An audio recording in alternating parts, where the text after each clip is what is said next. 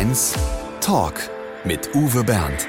Schönen guten Morgen, ich weiß es noch ganz genau. Vor fünf Jahren hatten wir einen vielversprechenden Wissenschaftsjournalisten in unserer Sendung. Er hatte ein interessantes Buch vorgelegt, das war der Ernährungskompass und kurze Zeit später ging der total durch die Decke, wurde millionenfach verkauft und sogar in 20 Sprachen übersetzt. Bas Kast heißt dieser Glückspilz. Heute haben wir ihn wieder eingeladen, denn er hat sich wieder mit einem spannenden Thema beschäftigt. Herzlich willkommen. Hallo, Herr Bernd. Ein Sachbuch über Ernährung in 20 Sprachen übersetzt. Könnten Sie die überhaupt alle aufzählen? Die Sprachen? Ja. Äh, nee. Heute treffen wir uns zum zweiten Mal und ich muss sagen, man sieht Bas Kass diesen Millionenerfolg nicht an. Oder haben Sie die fette Rolex gerade in die Hosentasche gesteckt, um auf bescheiden?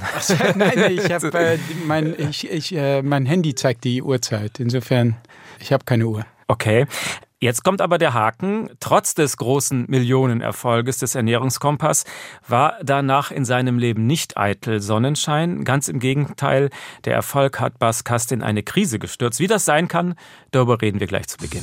HR1 genau meins. Viele Jahre lang war Bas Kast ein fleißiger, aber eher in Fachkreisen bekannter Wissenschaftsjournalist. Der Ernährungskompass war dann der große Durchbruch, eigentlich eine Fleißarbeit. Er hat viele wissenschaftliche Studien zum Thema Ernährung ausgewertet. Kaum zu glauben, dass sich das millionenfach verkauft. Und dieses Buch war quasi ein Lottogewinn für Sie. Herzlichen Glückwunsch, oder? Ja, vielen Dank. Ja. Und was passierte dann? Ja gut, also es war natürlich erstmal sehr beglückend. Ne? Also so ein Überraschungserfolg, womit man als Autor eigentlich gar nicht äh, rechnen darf, selbst in kühneren Träumen nicht. Ne? Also das hat schon alles übertroffen, was ich mir jemals vorgestellt habe. Und das war erstmal richtig schön. Ja. Aber das blieb nicht so. Was passierte dann? Ja, dann war eben das äh, Bittere oder Ironische und Unbittere, äh, dass ich so nach ein paar Monaten zunehmend merkte, dass ich mehr und mehr in so ein hartnäckiges Stimmungstief hineingerate ja, was richtig unangenehm war und was auch ziemlich überraschend kam. Warum konnten Sie sich über diesen Riesenerfolg nicht wirklich freuen? Na, ich habe mich anfangs schon sehr gefreut und vielleicht war sozusagen dieses kleine Tief auch ein bisschen die Strafe, wenn man so will, für die Euphorie, die ich anfangs erlebt habe. Und äh, wahrscheinlich steckt da aber noch viel mehr dahinter. Zum Beispiel, was Sie haben sich ja dann sehr intensiv damit beschäftigt. Warum rutscht man in ein Tief nach einem Erfolg? Man hört es ja zum Beispiel auch, dass Menschen nach einem Lottogewinn in eine Depression fallen können. Können Sie das nachvollziehen inzwischen? Ja, also äh, insbesondere wenn man so euphorisch ist, dass äh, das dann irgendwie irgendwann mal umschlägt, weil der Körper und der Geist das nicht länger so verkraften und es ist fast so wie mit dem Gegenprogramm dann reagieren, so komm mal wieder runter von dieser Wolke. Und das kann dann auch ins Negative schießen. Manch einer denkt bestimmt, also so eine Depression hätte ich auch mal gerne nach einem Lottogewinn. Also wie kann sowas entstehen? Also mich interessieren auch jetzt nicht sozusagen Lottogewinne oder meine Situation als solches was ich wissen wollte, ganz automatisch, damals intuitiv, war einfach, was passiert so bei einem Stimmungstief in unserem Kopf und Körper und welche Strategien gibt es da insbesondere aus der Forschung, um einen selbst da wieder rauszuholen? Das war, was mich am meisten fasziniert hat und immer noch auch fasziniert. Können Sie sich erklären, warum Sie in dieses Loch gerutscht sind nach diesem Erfolg? Ich denke, was auch eine Rolle gespielt hat, äh, abgesehen von diesem Gegenprogramm, das eingesetzt hat, ist so eine irgendwie verkehrte Wenn-Dann-Glücksvorstellung. Also ein Gefühl von sozusagen, wenn ich irgendetwas erreicht habe, X erreicht habe, dann bin ich glücklich. Also wenn ich die tollste Frau der Welt erobert habe, dann bin ich glücklich. Oder wenn ich reich und berühmt bin, dann bin ich glücklich. Oder wenn ich beruflich durchgestartet bin oder ein tolles Buch geschrieben habe, das äh, erfolgreich ist, dann bin ich glücklich. Ich denke, ich hatte das wirklich sehr verinnerlicht. Und was dann passiert, ist, dass man im Grunde das Glück immer so hinausschiebt, dass, äh, dass man auch den Moment selbst selbst verachtet, das Jetzt im Grunde verachtet, weil man denkt, ah, wenn ich das immer gemacht habe und erreicht habe, dann beginnt ja mein Leben wirklich, dann setzt das Glück wirklich ein. Und das äh, hat sich, wie ich selbst erlebt habe, als Illusion herausgestellt. Also der Denkfehler ist, das Glück in der Zukunft zu suchen und nicht in der Gegenwart? Ja, bis zu einem gewissen Grad äh, schon. Ja, ich denke, dass tatsächlich das Glück, äh, das klingt jetzt so ein bisschen wie ein Klischee, aber das Glück ist so ein bisschen überall um uns herum, in kleinen täglichen Aktivitäten, in der Begegnung mit deinem Kind. Also ich habe drei kleine Kinder, in der Auseinandersetzung mit ihnen, im Abendessen mit der Familie, in dem Moment, wo man die eigene Frau abends wieder, wieder sieht, wenn man zumindest eine gute Beziehung hat, wie ich sie zum Glück auch habe, in dem Genuss und in der Wertschätzung dieser kleinen Momente, glaube ich, liegt viel mehr Glück als in der Vorstellung, dass es irgendwann mal in der Zukunft einen großen Moment gibt, wo das Glück auf uns wartet. Und Bas Kast hat diese Krise damals auch überwunden, wie wir hören. Er hat dann ähnlich wie beim Ernährungskompass alle wissenschaftlichen Studien zum Thema Glück und Unglück gefressen und ein Buch darüber geschrieben. Darüber reden wir in einer halben Stunde ausführlich. Vorher wollen wir ihn aber noch ein bisschen genauer kennenlernen. Bas Kast ist unser Gast im Studio. Klingt fast wie ein Künstlername, ist es aber nicht. Woher kommt der Vorname Bas? Das ist ein stinknormaler holländischer, niederländischer Name. Er kommt natürlich von Sebastian, aber Bas ist ein Kürzel, das dort äh, total gebräuchlich ist. Also Ihr Vater stammt aus den Niederlanden? Nein, meine Mutter. Die Mutter, ja. Genau. Sie hätten auch Ivan heißen können. Das stimmt. Mein Vater wollte mich Ivan nennen und da bin ich eigentlich ganz äh, glücklich mit Bas. Hat er einen besonderen Bezug zu Russland oder? Äh, ich glaube, naja, ich glaube, mein Vater hatte zu Russland vielleicht ein bisschen, meinem Vater war schon so ein alter Linker und äh, mit einem gewissen Hang zum, zur Anarchie und auch zum Kommunismus. Sympathien für den Kommunismus, ja. Okay. Also genauer gesagt sind Sie ein Niederländer aus der Pfalz, geboren in Landau, Kindheit dann in der Nähe von Utrecht verbracht. Wie gut sprechen Sie heute noch Niederländisch? Oh, wir können das auch in den Nederlands tun. Also ich meine, Holländisch ist meine Muttersprache. Insofern, äh, da bin ich natürlich so ein bisschen rausgekommen. Und ich schreibe auch ehrlich gesagt lieber auf Deutsch. Ich habe von Anfang an auf Deutsch geschrieben. Aber klar kann ich das noch. Ja. Okay. Äh, Sie haben den empirischen Vergleich. Sind Holländer wirklich lockerer als Pfälzer? Ach je, das sagt man immer so. Das ist auch so ein Klischee. Das ist, kann sein, dass die ein bisschen lockerer sind. Ich meine, es sind vielleicht auch so oberflächliche Sachen, die dazu führen, dass man diesen Eindruck hat, wie zum Beispiel, dass man sich automatisch duzt. Also wir würden jetzt einfach du sagen, standardmäßig. Das kommt dann so ein bisschen lockerer rüber. Aber die haben genauso viele Probleme, genauso viel Stress und so weiter. Wenn man so ein bisschen unter der Oberfläche kratzt, ist das, glaube ich, ich, nicht so unterschiedlich. Was mögen Sie an der niederländischen Lebensart? Nun, ähm, was ich mochte, als ich, und das ist, denke ich, hat mich sehr geprägt, ähm, was anders ist als in Deutschland, dass äh, in Holland hat man sehr positiv auf zum Beispiel die USA geblickt. Ähm, wir Deutschen sind viel skeptischer und aus unterschiedlichen Gründen. Es ist natürlich etwas anderes, wie wenn so ein, wenn man so ein kleines Land ist, das gar nicht so in dieser großen Liga spielt. Da kann man ganz unbefangen auf die USA gucken. Sozusagen nach dem Zweiten Weltkrieg hatten die Holländer wurden natürlich befreit von den USA. Bei den Deutschen kann man das so oder so sehen. Ne? Ja. Ähm, und, äh, und ich merke so in den ähm, in Deutschland ist die Skepsis äh, den USA gegenüber viel größer und das hat insofern eine große Rolle gespielt. Also erstens mal, weil ich als Schüler schon dann auch in die USA gegangen bin und weil auch heute noch bei meiner Arbeit äh, die, die meiste Forschung, die ganzen Studien und diese auch viele Strategien, über die wir vielleicht heute reden, ähm, einfach wirklich primär so in den USA erforscht werden. Und ich habe da eine große Affinität. Ich glaube, das habe ich von Holland übrig behalten. Und das ist einfach so natürlich mir mitgegeben worden. Und was mögen Sie bis heute an der Pfalz? Naja, bis äh, zum Ernährungskompass die Dampfnudeln, ja, und die, die Kartoffeln. Jetzt nicht mehr. Mhm. Oh, die fand ich schon verdammt lecker. Nee, ich esse die nicht mehr. Nein, also ich, ich habe sie schon mal gekocht, also es ist auch nicht einfach.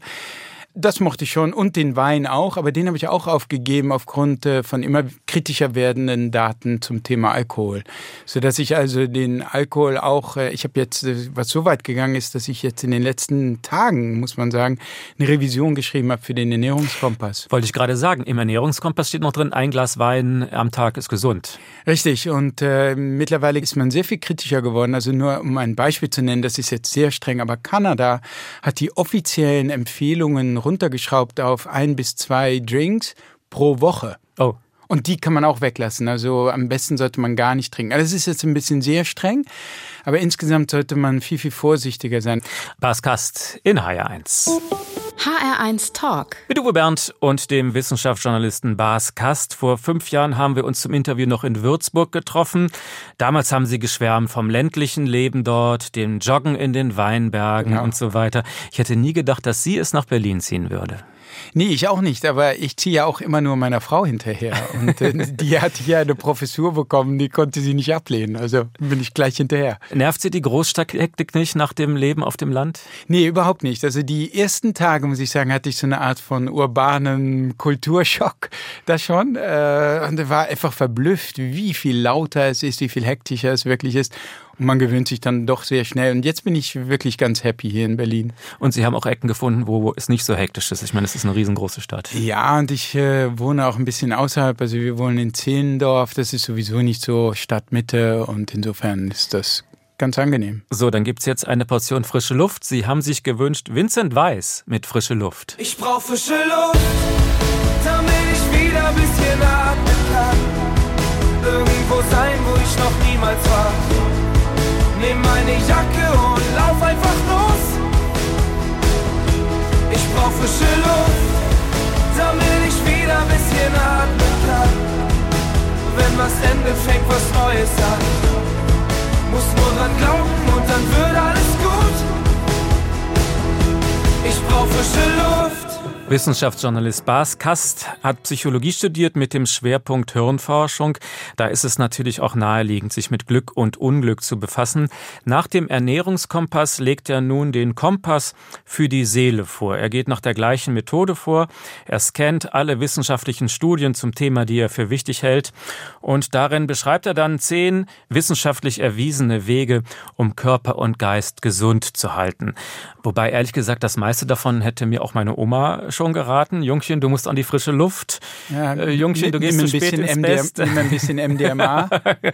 Äh, ist mal was gescheidet. Also was könnte meine Oma von diesem Buch lernen? Ja, also äh, wahrscheinlich hat sie nicht geraten, äh, sich mal äh, zum Thema MDMA oder Psilocybin umzuhören. wahrscheinlich hat sie mit Meditation noch nicht so, ist sie noch nicht so in Kontakt gekommen. Ich weiß nicht genau, wie man das Thema Ernährung zu dem Zeitpunkt äh, betrachtet hat. Sicherlich hat unsere Großelterngeneration insgesamt sich besser ernährt. Ne? Aber da gibt es natürlich viele konkrete Erkenntnisse, wie zum Beispiel zum Mittelmeerkost oder wie sogar einzelne Gewürze wie Kurkuma oder Omega-3-Fettsäuren oder Safran äh, die Stimmung bessern können. Die können sogar bei handfesten Depressionen die Situation lindern. Ne? Also da gibt es im Einzelnen, denke ich, viele Erkenntnisse, die sogar unsere Omas nicht äh, gekannt hätten. Ja, und das Essen war natürlich schon deftig damals, das stimmt natürlich. Und ja, über MDMA ja. reden wir später noch ausführlich.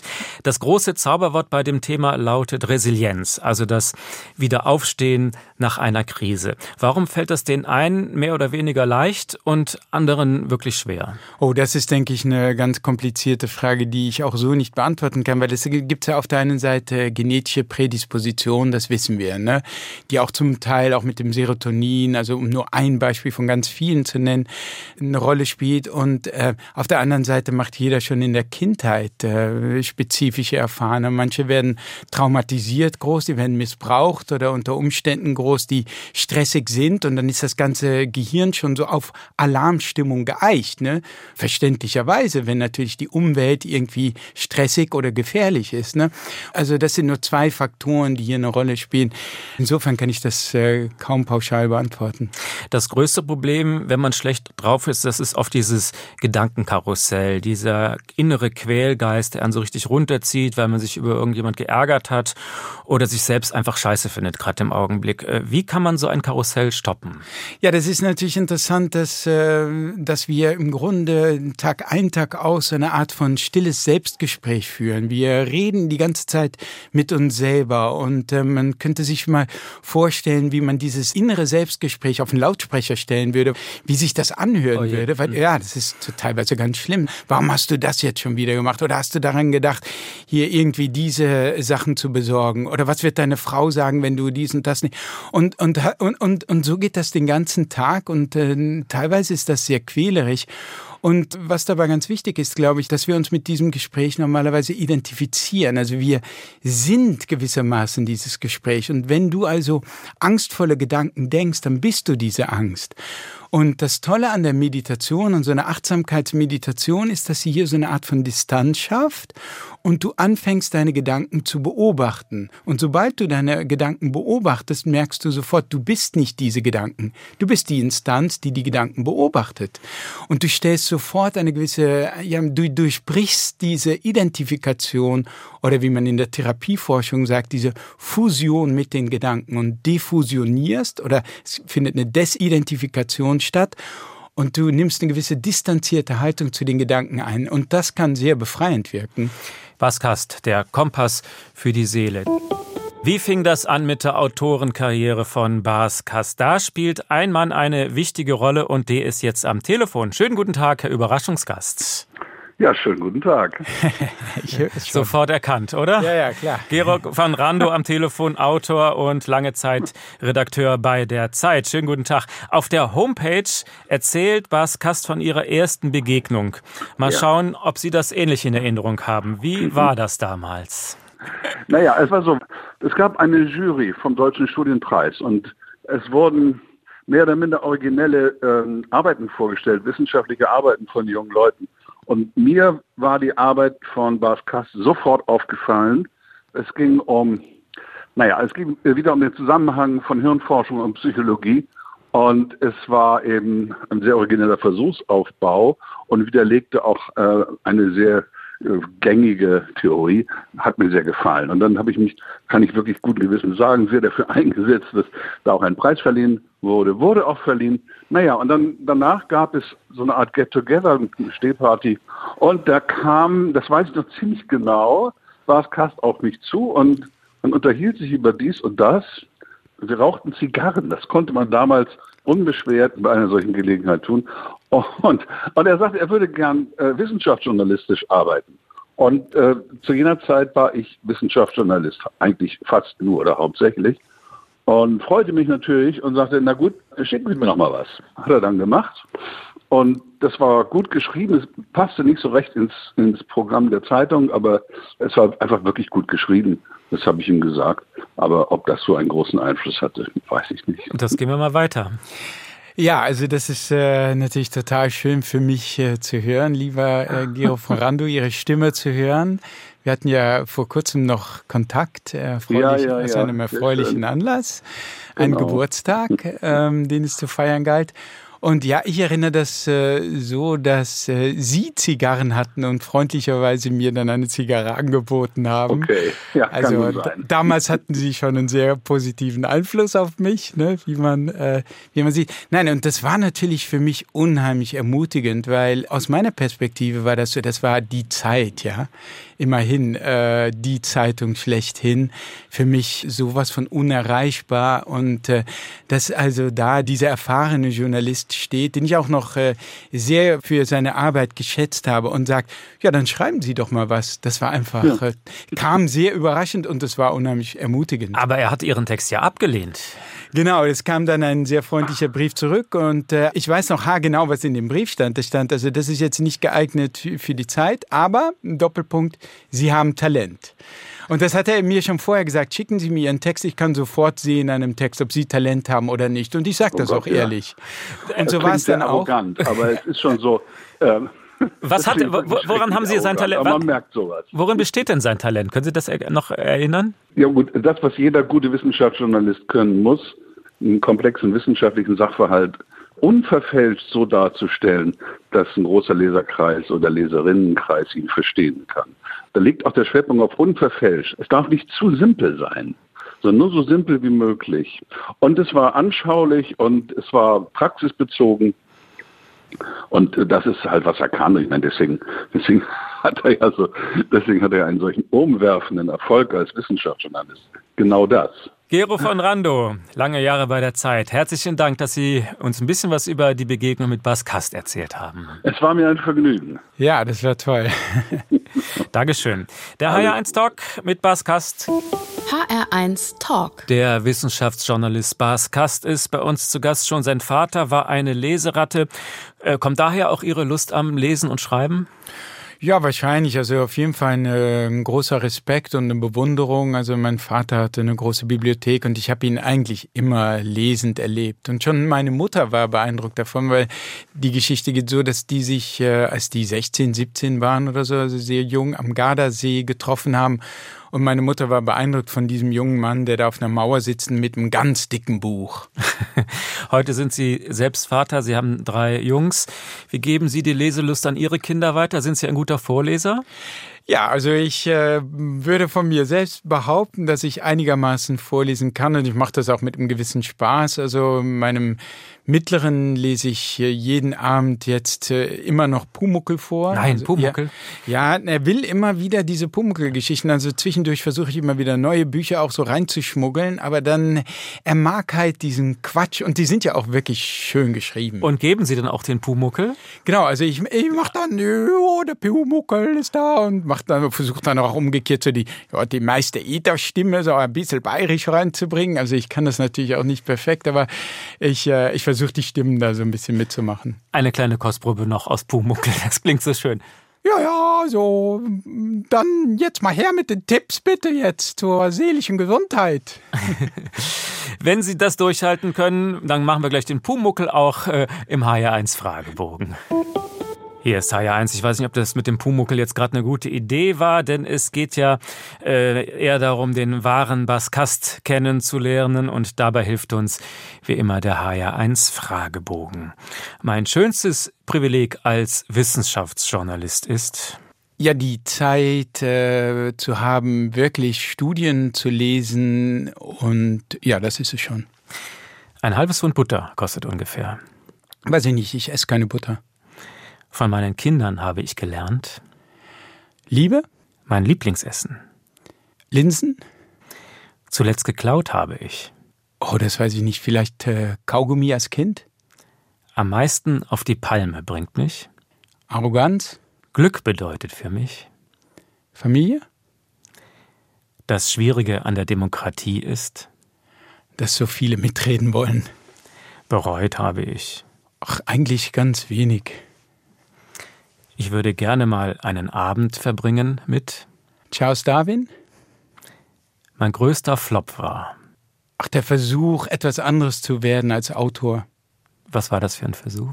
Ich hatte nach dem Studium äh, mich bei verschiedenen Firmen beworben, weil ich einfach arbeiten musste. Ich hatte kein Geld. Und äh, wenn ich mir heute vorstelle, in so einer Firma dann zu arbeiten, das, äh, glaube ich, wäre nichts für mich. Der Glaube. Gut, ich habe keinen religiösen Glauben, aber ich äh, halte den Glauben an sich selbst für sehr wichtig. Ich habe Angst vor? Vorm Altern? Treue. Ist mir sehr wichtig und ich bin selber sehr treu, glaube ich. Pfannkuchen. Ist die Familie und ich gucke dabei zu. Weil es ungesund ist. Ja, es schmeckt mir auch nicht so und es ist ungesund, ja. Aber Sie bereiten sie zu für Ihre Familie dann? Mm, nein, das macht meine Frau, aber ich kann das schon als Holländer. Also die Pfannkuchen sind in Holland ja auch sehr beliebt. Ich kann das. Ich habe die immer sehr gerne gegessen und tue das aber nicht mehr. Elon Musk. Sehr faszinierende Persönlichkeit für mich und für mich faszinierend zu sehen in den letzten Wochen natürlich wieder von so einem Heilsbringer zur sozusagen Umgestalt äh, schlechthin geworden ist. Samstags morgens um sieben. Um sieben am Samstag kann ich noch ein bisschen schlummern. Normalerweise stehe ich um sieben auf, aber dann schlummer ich noch so. Dann geht's halt am Samstag ist so um acht los. Also ist ein herrlicher Moment. Milch ist Milch ist äh, gut, das habe ich im Ernährungskompass äh, ein bisschen kritisch gesehen und dann auch im Nachhinein. Und äh, mittlerweile glaube ich, Milch kann man ein Glas trinken und nicht mehr. In meinem Bücherregal unten rechts steht oh, mein Bücherregal hat so viele Ecken und äh, rechts unten, was da steht, könnte ich jetzt gar nicht sagen, weil äh, ich auch sehr viele Bücher in mir wegschmeiße, weil ich so viele kaufe und dann platzt einfach das Regal irgendwann. Also man darf Bücher auch wegschmeißen. Ja, was mich betrifft, ja, insbesondere schlechte. Der H1 Fragebogen ausgefüllt von Bas Kast. Vielen Dank. Bas Kast hat sich in seinem Kompass für die Seele damit beschäftigt, wie wir ins innere Gleichgewicht kommen. Eine Methode ist die Meditation, das liegt nahe, aber es gibt auch ein Kapitel, das sicherlich manche Leser etwas befremdend finden. Sie haben sich auch mit Drogen auseinandergesetzt und sogar Selbstversuche gemacht. Was waren das für Versuche? Ja, gleich dieses Wort Drogen, das fand ich natürlich selbst auch abschreckend, aber unter Drogen fallen Sachen wie Heroin, Crystal Meth, Crack, äh, Kokain und dann auch eher harmlose oder sogar medizinische Pilze, LSD und MDMA, mhm. die mittlerweile kurz vor der Zulassung stehen, zum Beispiel bei der Behandlung von posttraumatischer Stressbelastung oder von Depressionen. Und der Grund, weshalb das so auf meinem Radar gekommen ist, ist schlichtweg die Forschung, die eine regelrechte Renaissance erlebt seit ungefähr 20 Jahren, verstärkt so in den letzten zehn Jahren, wo man angefangen hat, insbesondere so mit MDMA und Psilocybin, das ist die magische Substanz in Magic Mushrooms, zu forschen und sie bei der Behandlung von psychischen, psychiatrischen Störungen wie Stressbelastungen oder wie Depressionen oder zum Beispiel auch Alkoholsucht einzusetzen mit teilweise spektakulären Ergebnissen. Also MDMA ist der Wirkstoff, der auch in der Partydroge Ecstasy ist, aber Sie haben es nicht in der Disco ausprobiert, sondern unter anderen Bedingungen. Wie haben Sie das konsumiert und was haben Sie dann gemacht genau? Ja, das ist auch ein äh, wichtiger Punkt, weil MDMA, Ecstasy wird äh, von was weiß ich wie vielen Ravern jedes Wochenende genommen und hat überhaupt keine medizinische Wirkung. Das zeigt, dass diese Substanzen nur in einem bestimmten Setting, wie man sagt, ihre medizinische Wirkung überhaupt oder heilende Wirkung entfalten können. Und so habe ich das auch gemacht. Ich bin zu einer Therapeutin gegangen und da gab es erstmal ein paar vorbereitende Sitzungen. Meditation hat da auch viel geholfen, aber man lernt zum Beispiel auch, wie man damit umgeht, wenn es zum Beispiel zu Angstzuständen kommt, dass man loslassen muss, dass man mit diesen Gefühlen mitgeht, dass man darauf zugeht, etc. Also das wird äh, sehr sorgfältig, zumindest bei mir wurde das sehr sorgfältig vorbereitet und bin sehr dankbar dafür. Ja, und dann kommt der Tag, wo ich dann zum ersten Mal dieses Ecstasy genommen habe. Und was ist dann passiert in Ihrem Kopf? Ja, das war wirklich wahnsinnig, äh, ein sowas von gewaltiges Erlebnis. Das ist schwer auch in Worte zu fassen. Aber erstens mal ist es ein sehr körperlich ergreifendes Erlebnis, wie so ein elektrischer Strom, der durch den Körper geht, teilweise auch euphorisierend. Und dann gerät man in so einen traumartigen Zustand. Und ich beschreibe das ja über viele Seiten in dem Buch, wie ich so eine Szene mit meiner Frau wieder erlebe. Meine Frau war ein paar Tage zufällig äh, von der Arbeit nach Hause gekommen eines Abends und war mir um den Hals gefallen und hatte mich geküsst und gesagt, ich habe den tollsten Mann der Welt. Und normalerweise, ich meine, so schön das äh, ist und so schön ich das auch finde, habe ich so eine, bei solchen Ausbrüchen dann so eine gewisse Skepsis, so eine innere kritische, distanzierte Haltung, so von, das übertreibt sie jetzt aber oder das ist jetzt, äh, das kann sie nicht so ganz ernst meinen.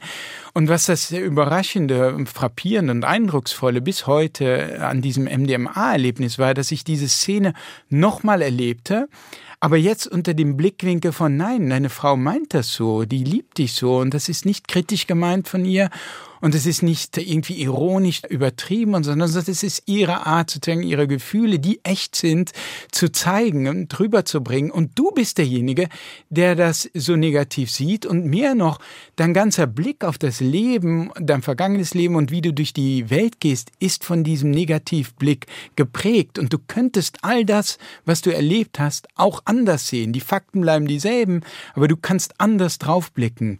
Und diese Erfahrung war für mich augenöffnend und hat mich Monate danach noch bis heute beschäftigt sie mich.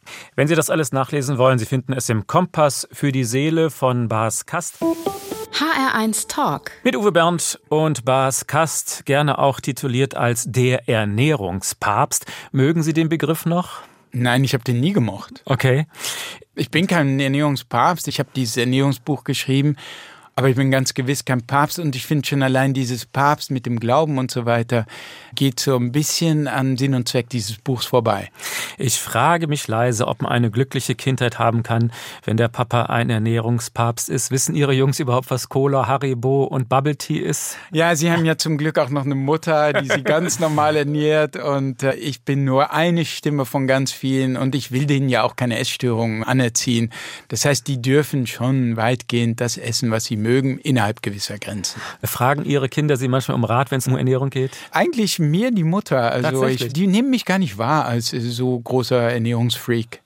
Bas Kass kann noch viel mehr als Ernährung. Auch einen Roman hat er schon geschrieben. Darüber reden wir gleich noch ausführlich. Vorher der nächste Musikwunsch. Jetzt kommt One Republic für Sie. Warum das? Das ist ein Song aus dem Film Top Gun. Das ist einer der wenigen Filme, die ich gesehen habe. Top Gun 2, die ich wirklich fantastisch fand, sehr unterhaltsam. Und der Song kommt da drin vor und dauert zwei Minuten und 30 Sekunden. Und da das nicht so lang ist, habe ich diesen Song immer genommen um meine Kältebäder zu üben. Ich bin Ach. dann immer für zwei Minuten, 30 Sekunden in das kalte Bad. Mein Sohn hat mich gecoacht und er hat dann teilweise im Winter sogar Schnee reingeholt, um es noch kälter zu machen und Eisklötzchen reingeworfen. Da hat er Spaß dran, ja. Und das war dann ein Riesenspaß, dass ich da in die Kälte steige. Und wenn dann ein Song vorbei war, dann hat es auch gereicht. Also zwei Minuten 30. Zwei Minuten 30 im eiskalten Wasser halten Sie aus? Ja, also mit etwas Übung, ja. Gut, dann machen wir das jetzt alle nach. Zwei Minuten 30, One Republic, I ain't worried. I ain't worried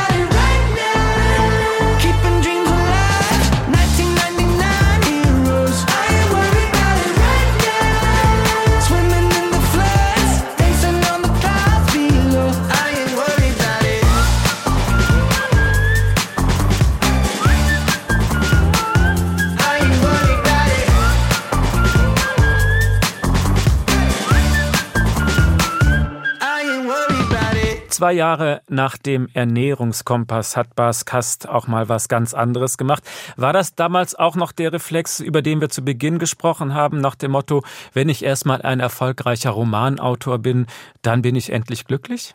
Ja, das war, denke ich, ein weiterer Versuch, sozusagen diesem Glück nachzujagen. Ich hatte diese Vorstellung in der Jugend, ich muss irgendwas mit Schreiben, wollte ich. Das war mir klar.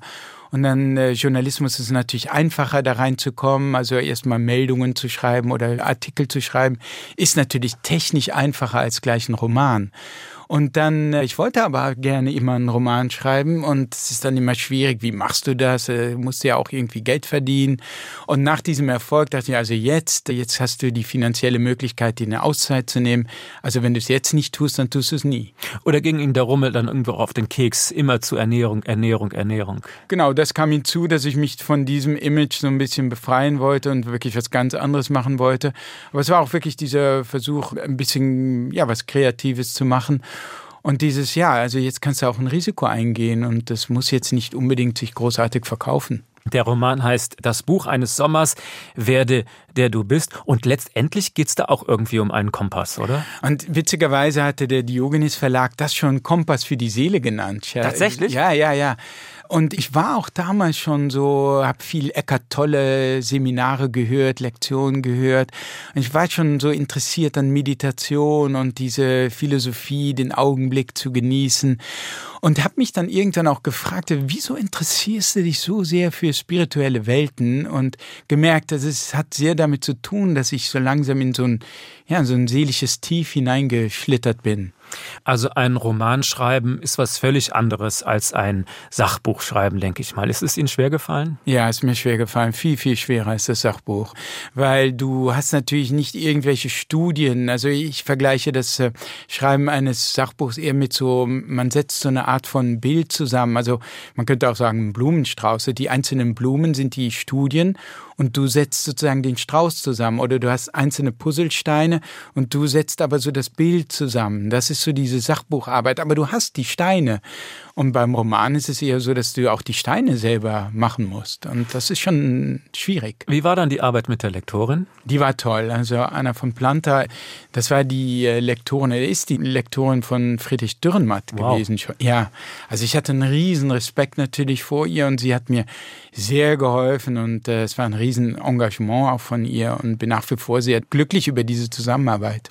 Hat sie viel an ihrer Schreibe ausgesetzt? Oh ja, sie hatte unheimlich viel. Sie hatte erstens einmal sozusagen der erste Entwurf, die Kritik war schon so eine generelle, das muss komplett umgeschrieben werden. Und das habe ich erstmal gemacht und dann ist sie selber rangegangen und das war so eine phänomenale Arbeit von ihr schon mal, wo sie wirklich redigiert hat, wo man den Text teilweise nicht wiedererkannt hat. Und dann ging es weiter. Also, und sowas kommt beim Sachbuch bei mir nicht vor. Okay. Da wird kaum was geändert. Was hat sie geändert oder was für Ratschläge hat sie Ihnen gegeben?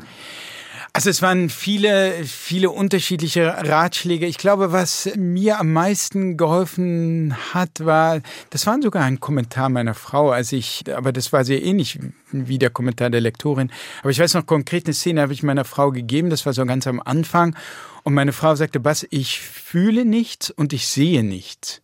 Mhm. Und dann habe ich gemerkt, wow, ja, beim Romanschreiben geht es darum, dass man Bilder sieht, Szenen sieht und dass man Sachen fühlt.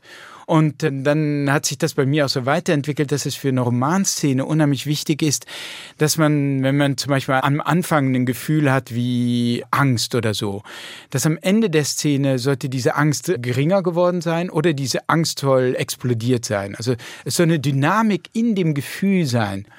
Also weniger denken, mehr fühlen oder wie macht man das? Bei einem Roman ist das sicherlich so, ja. Das ist, denke ich, sogar ein wörtlichen Satz von meiner Lektorin gewesen.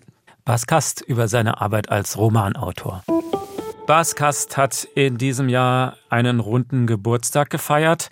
Haben Sie rein meditiert oder doch gefeiert? Ich weiß nicht, ob ich an dem Tag meditiert habe. Ich habe äh, vorgefeiert, weil der Geburtstag war Montag. Wir haben am Wochenende mit der Familie gefeiert, dann haben wir Zeit. War die 50 eine Zäsur für Sie? Ja, schon. Also ich meine, ich habe eben im Fragebogen gesagt, was mir Angst macht, spontan gesagt, das Altern. Und äh, ich denke sicherlich, dieser Punkt 50 wird dann nochmal so reingedrückt, dass du jetzt nicht mehr der Allerjüngste bist. Auch zum Thema Altern gibt es natürlich Stapel von Büchern, oder? Ist das vielleicht dann das nächste Projekt, sich mit Altern zu befassen? Es ist auf jeden Fall ein großes Thema. Aber mir ist schon aufgefallen, dass äh, viele dieser Strategien, die man äh, anwenden kann, um sozusagen die Seele aufzubauen und zu stärken, also Ernährung, Bewegung, Schlaf, bis hin sogar zur Meditation, natürlich auch sehr gute Anti-Aging oder Alterungsstrategien sind oder Strategien für gesundes Altern. Also ist das vielleicht sogar dann schon mal das nächste Projekt? Oder ist, ist das zu nah dran an dem, was Sie bisher gemacht haben? Ja, eben. Es ist so ein bisschen die Frage, kann ich jetzt da selbst noch viel Neues entdecken? Kann ich auch etwas schreiben, was noch nicht äh, schon hundertmal geschrieben worden ist. Äh, aber es ist auf jeden Fall ein Thema, das mich persönlich natürlich zutiefst interessiert. Ja. Ich meine, ganz nah an Ihrem Alltag wäre natürlich das Thema Erziehung, ein Erziehungsratgeber. Ja, genau, ist auch sicherlich ein Thema. Dann denke ich mir natürlich auch, verderbe ich mir damit sozusagen meine Erziehung mit den Kindern? Wird das dann unbefangen? Wird das dann irgendwie künstlich? Aber es ist natürlich etwas, das mir häufig durch den Kopf geht, ja. Also es gibt genug Ideen für neue Projekte. Bas Kast, herzlichen Dank für den Besuch im HR1 Talk. Ich weiß nicht, ob Sie sich noch erinnern, aber am Schluss ist es bei uns üblich, dass der Gast eine klitzekleinigkeit auswendig aufsagt. Wir haben ja heute gar nicht über Ernährung geredet, aber da muss ich ganz kurz erzählen. Also eine dieser Stressoren, die es gibt, um die eigene Stressresilienz zu stärken, ist ja auch im Fasten. Also wenn man kurz fastet, äh, stresst man den Körper. Und das scheint ja auch der Seele gut zu tun. Ne? Nicht umsonst gibt es das auch in allen Religionen. Wir sind ja jetzt schon wieder in der Fastenzeit. Und jetzt mal gucken, ob ich diesen Spruch auf die Reihe Ist das bekomme. jetzt ein Stressmoment für Sie mit dem auswendig aufsagen? ja, ich muss mal gucken, ob ich das überhaupt auf die Reihe kriege. Dieser Spruch, den hat mir der Frank Madio erzählt, ein Fastenforscher. Begrüßt den Hunger wie einen Freund, denn dann wird dein Körper aufgeräumt. Also das versteht man vielleicht nicht, aber es ist so ein Motto für mich, wenn ich Hunger habe, was ich wahrscheinlich jetzt habe, dass in dem Moment des Fastens, im Moment des Hungers, dieser Zellreinigungsprozess angeworfen wird. Und wir wehren uns oft gegen den Hunger, aber man kann den Hunger auch begrüßen und positiv sehen. Begrüß den Hunger wie dein Freund, denn dann wird aufgeräumt und das am Sonntagmittag um 12. Damit beenden wir das Gespräch für heute. Herzlichen Dank, Baskas, für den Besuch im Studio. Wir beide sagen Schönen guten Tag und guten Hunger. HR1, genau meins.